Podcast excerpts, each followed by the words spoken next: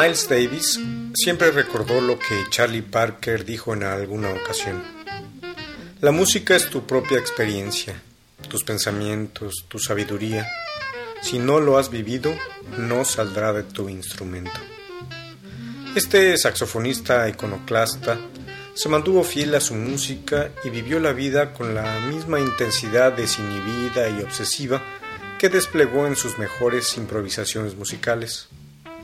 Davis fue testigo y aprendiz de ello, colaborador en su realización y un cronista inmerso en el momento.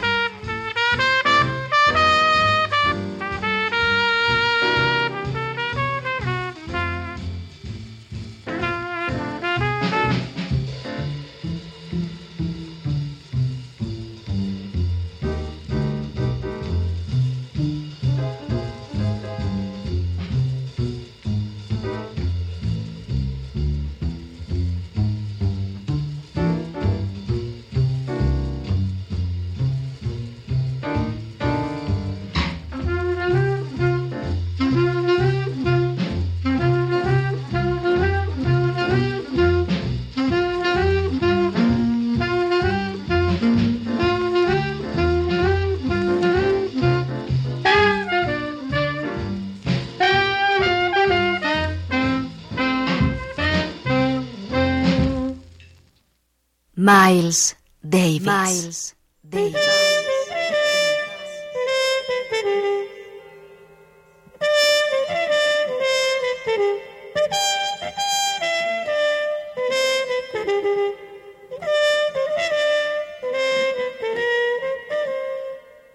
La leyenda, la leyenda,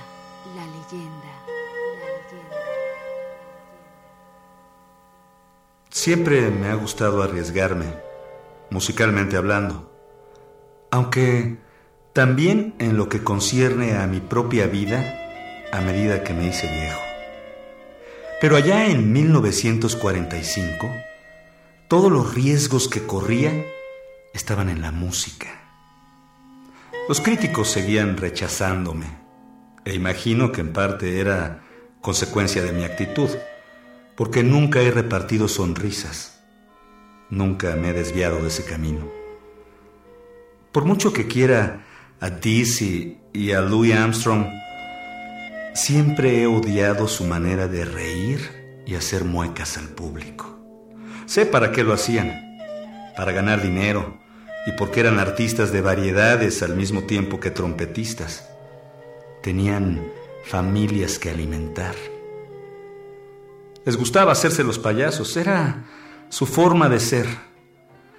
Pero yo procedo de un medio social, de una clase diferente a la de ambos, y soy del medio oeste, mientras que ellos son del sur. Entonces, miramos a los blancos de manera distinta. Además, yo era más joven y no tuve que soportar las chingaderas que ellos aguantaron para ser aceptados en el mundo de la música. Ellos ya habían abierto una larga serie de puertas que dieron paso a gente como yo. Y yo sabía que podía situarme solo con tocar la trompeta, que era lo único que quería hacer.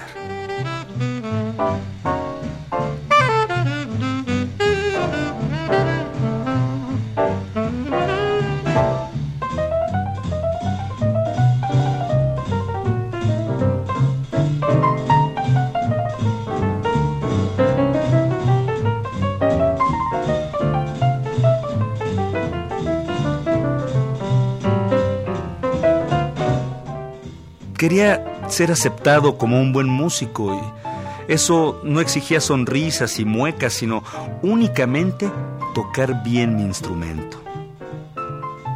Max Roach y Monk pensaban lo mismo, como también JJ y Bob Powell. Comprenderás que esto es lo que tanto nos unió.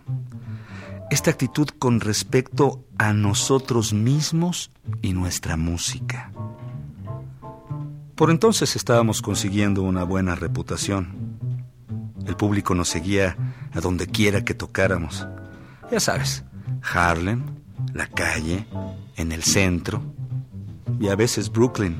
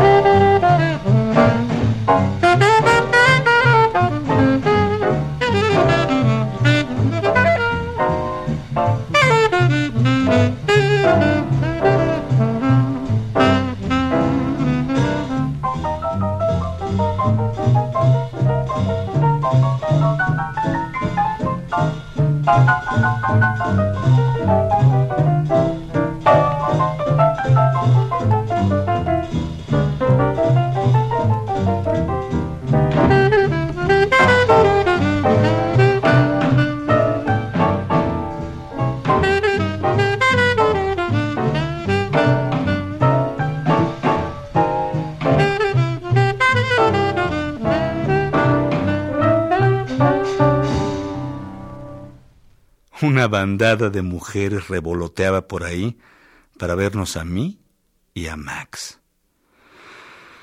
Pero yo estaba con Irene y entonces pensaba que un hombre debe tener a una sola mujer. Creí en esta pendejada durante mucho tiempo, hasta que cambié. Cuando agarré el hábito de la heroína, y tuve que usar a las mujeres para que me ayudaran a subsistir. Sin embargo, ya dije, por aquellos días yo creía en eso de un hombre y una mujer. Aunque sí, tuve algunos asuntitos, por ejemplo con Annie Ross.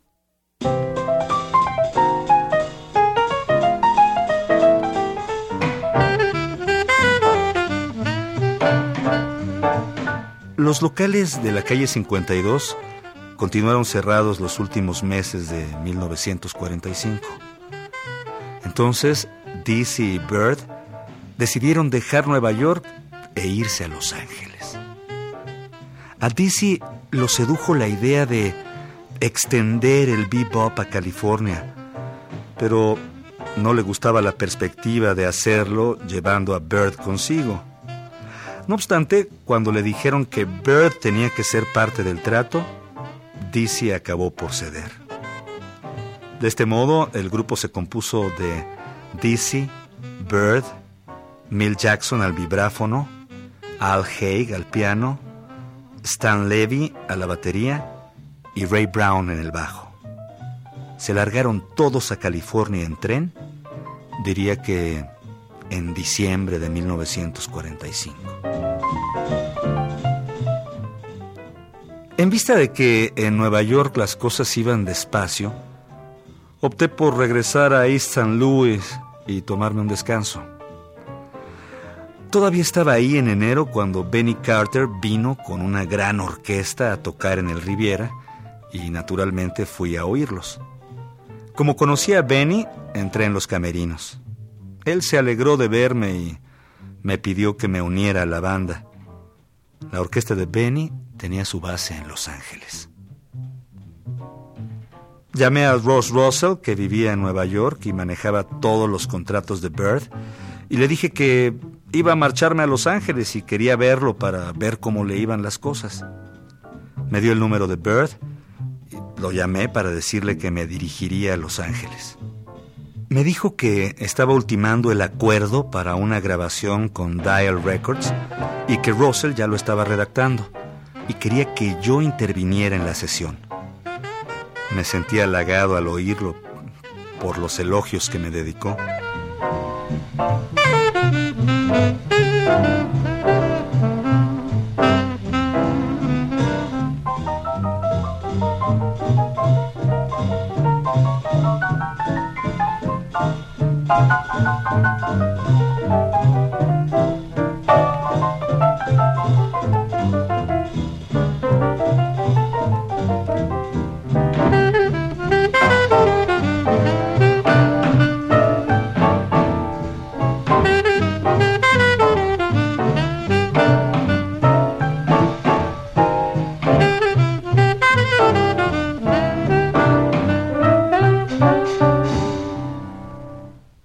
Carter tenía compromiso en Los Ángeles con el Teatro Orfeum. Cumplido este, la banda se disolvió temporalmente en espera del nuevo contrato. Benny entonces formó un pequeño grupo con parte de la gran orquesta en el que estaba yo. Empezamos actuando en pequeños clubes por toda la ciudad hicimos un programa de radio. Todavía estaba con la banda de Benny Carter cuando me dediqué a tocar con Bird en un club after hours conocido como Finale. Un puñado de buenos músicos solían aparecer por ahí. Howard McGee iba mucho, lo mismo que el chingón de Charlie Mingus. Yo me cansé de la música que la banda de Benny seguía tocando. No era música. Esto sucedía a principios de 1946 y mi mujer, Irene, se encontraba en East St. Louis, embarazada de nuestro segundo hijo, Gregory. Era hora de que yo pensara en ganar dinero para mantener a mi familia.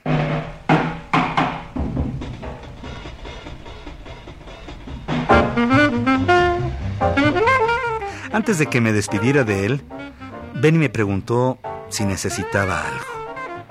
Le habían llegado noticias de que yo me sentía a disgusto. Le dije simplemente, no, solo quiero irme. Le dolió. Y a mí me remordió la conciencia. Era él quien me había llevado a California, contaba conmigo. Aquella fue la primera vez que abandonaba una orquesta de esa manera. Ganaba entonces unos 145 dólares a la semana, pero sufría demasiado tocando con Benny y aquellos tontos arreglos de Neil Hefty.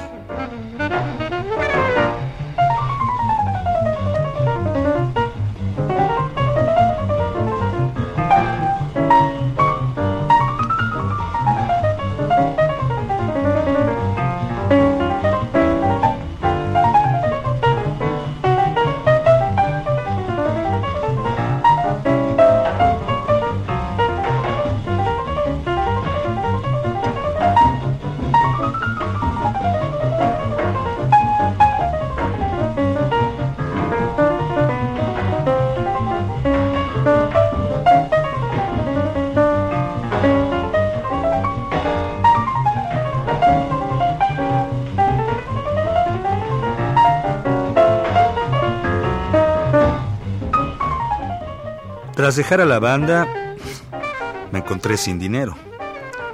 Por lo tanto, pasé tiempo viviendo con Lucky Thompson y luego me trasladé a la casa de Howard McGee.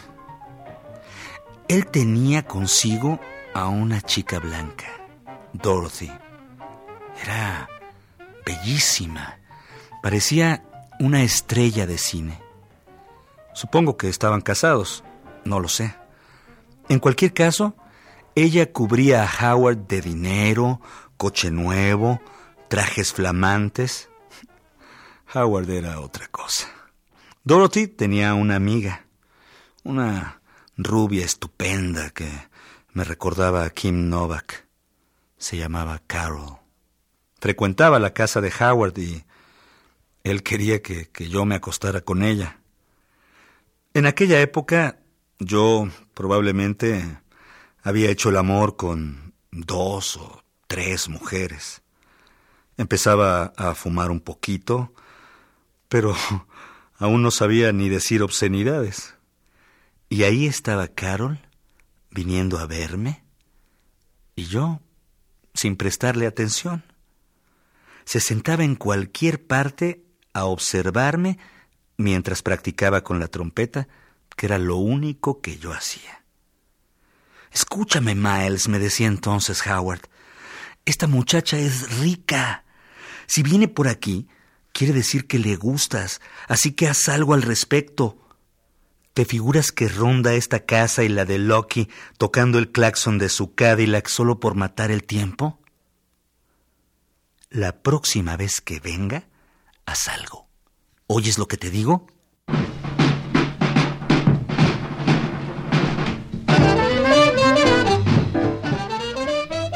Ella vino después de aquello e hizo sonar el claxon del Cadillac nuevo que conducía.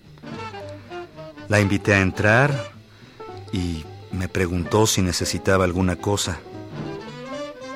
En aquella época yo no me había relacionado con mujeres blancas, de modo que probablemente me asustaba un poco. Quizá había besado a una en Nueva York, pero todavía no me había acostado con ninguna. El caso es que le dije que no necesitaba nada y se marchó.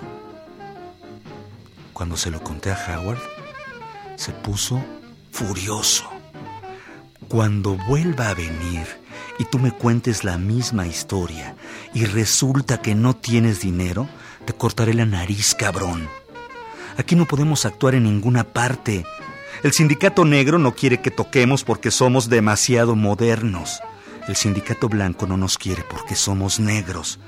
Y aparece una mujer blanca, una puta que pretende darte dinero y tú no tienes un centavo y le dices que no. Si haces esa pendejada otra vez, te juro que te apuñalo.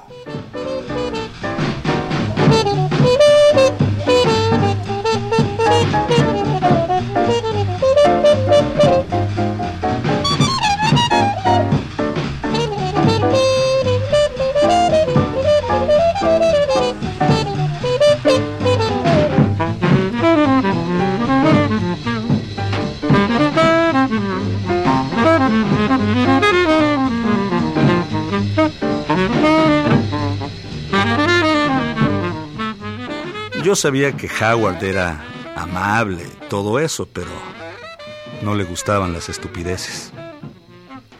En la siguiente ocasión en que Carol vino y me preguntó si necesitaba dinero, le dije, sí.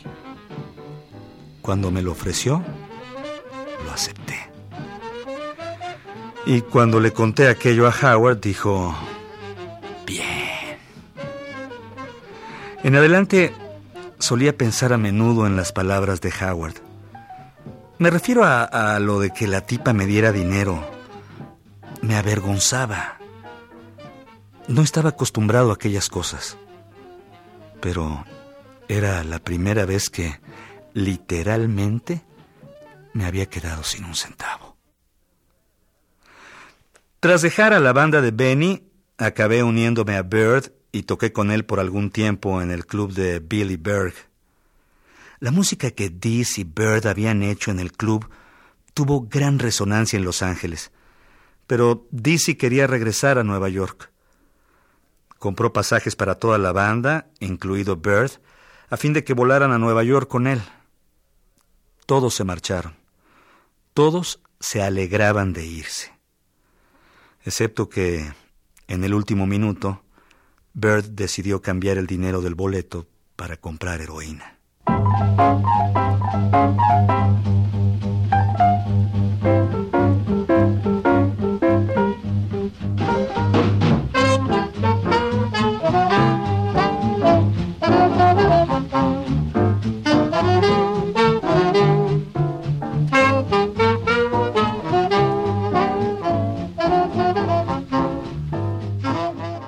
A principios de la primavera de 1946, Ross Russell organizó para Bird una sesión de grabación con Dial Records.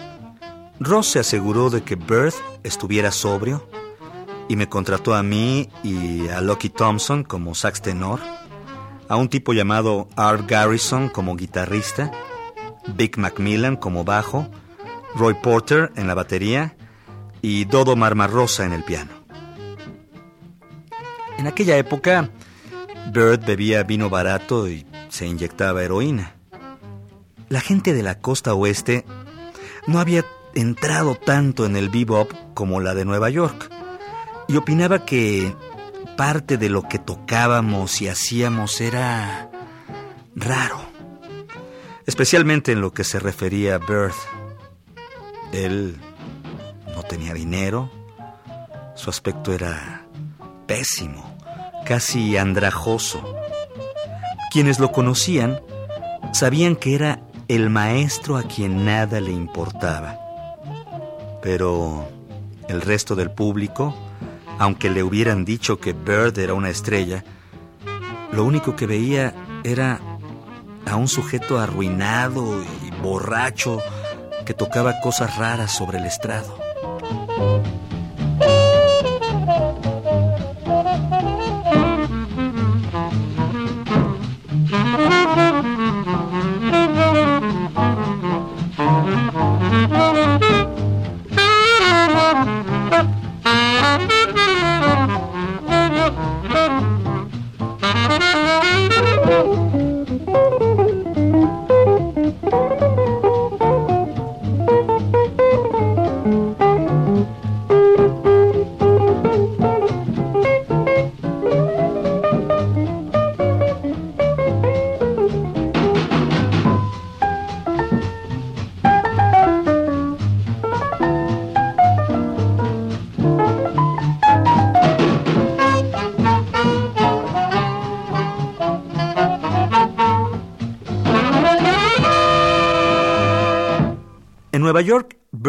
Era un rey. Pero en Los Ángeles era simplemente otro negrito más, tronado, extraño, ebrio, que tocaba una música extravagante. Los Ángeles es una ciudad construida sobre estrellas de postín, y Bird no se parecía en nada a una estrella. Sin embargo, en aquella sesión que Ross organizó con la Dial, Bird se recompuso y tocó como un dios.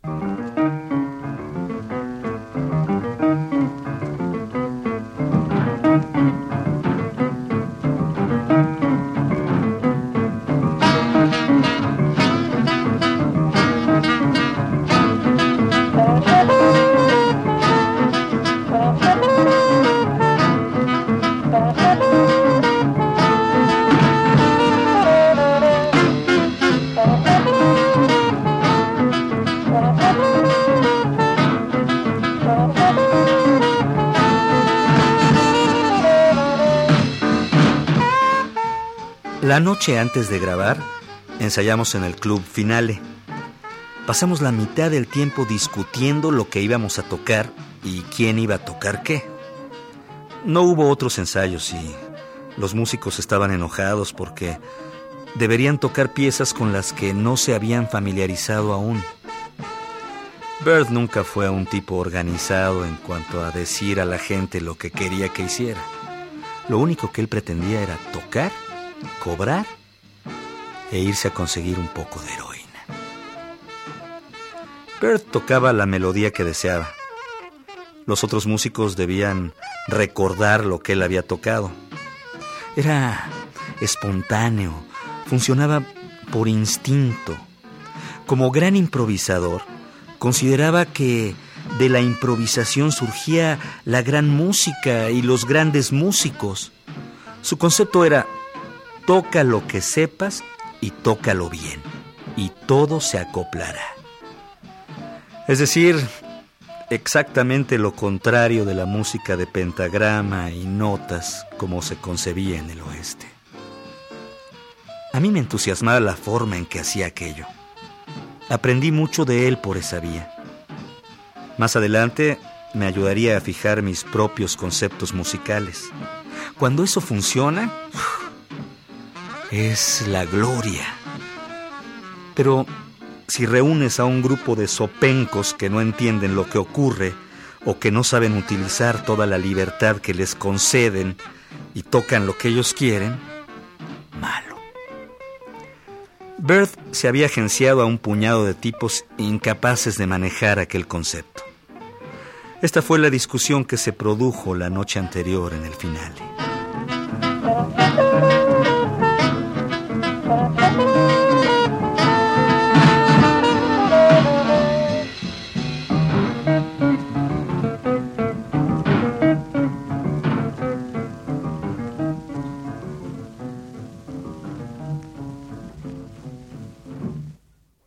La sesión tuvo lugar en Hollywood, en un estudio llamado Radio Recorders. Bird fue aquel día un perfecto cabrón. Grabamos A Night in Tunisia, Yardbird Suite y Ornithology. Dial publicó la primera y la tercera en un disco de 78 revoluciones por minuto en abril de aquel año. Recuerdo a Bird grabando en aquella sesión un número titulado Moose the Mooch, que era el apodo del sujeto que generalmente le proporcionaba la heroína. Imagino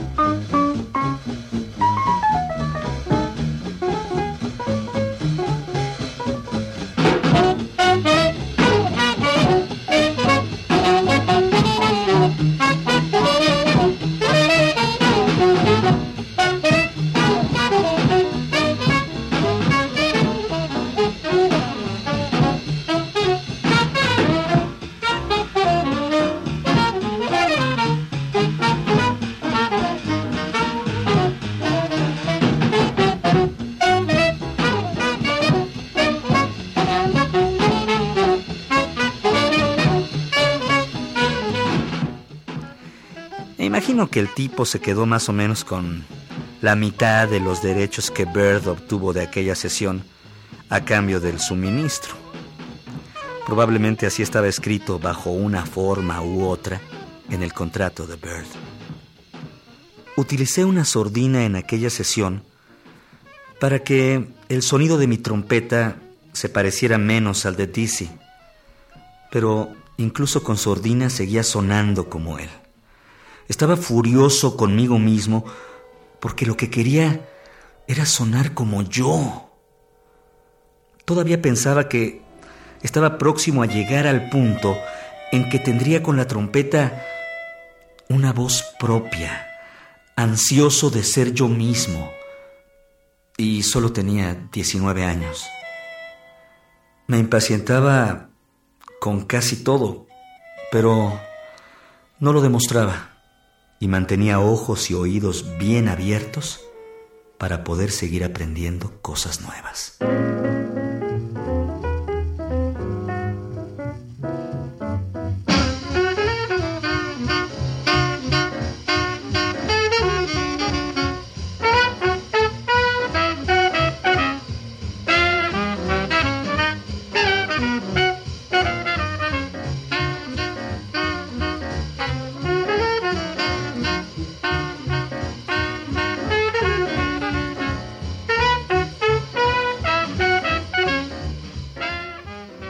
El contexto global que define mejor al Miles Davis de aquella primera época, más que los otros que lo envolvían, fue el hecho de que comenzó a madurar como músico en una época en que el jazz dejaba de ser una música comercial popular.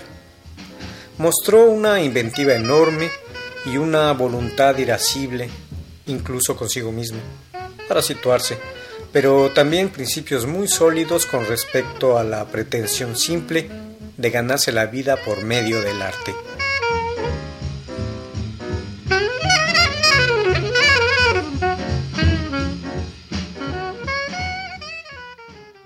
Miles Davis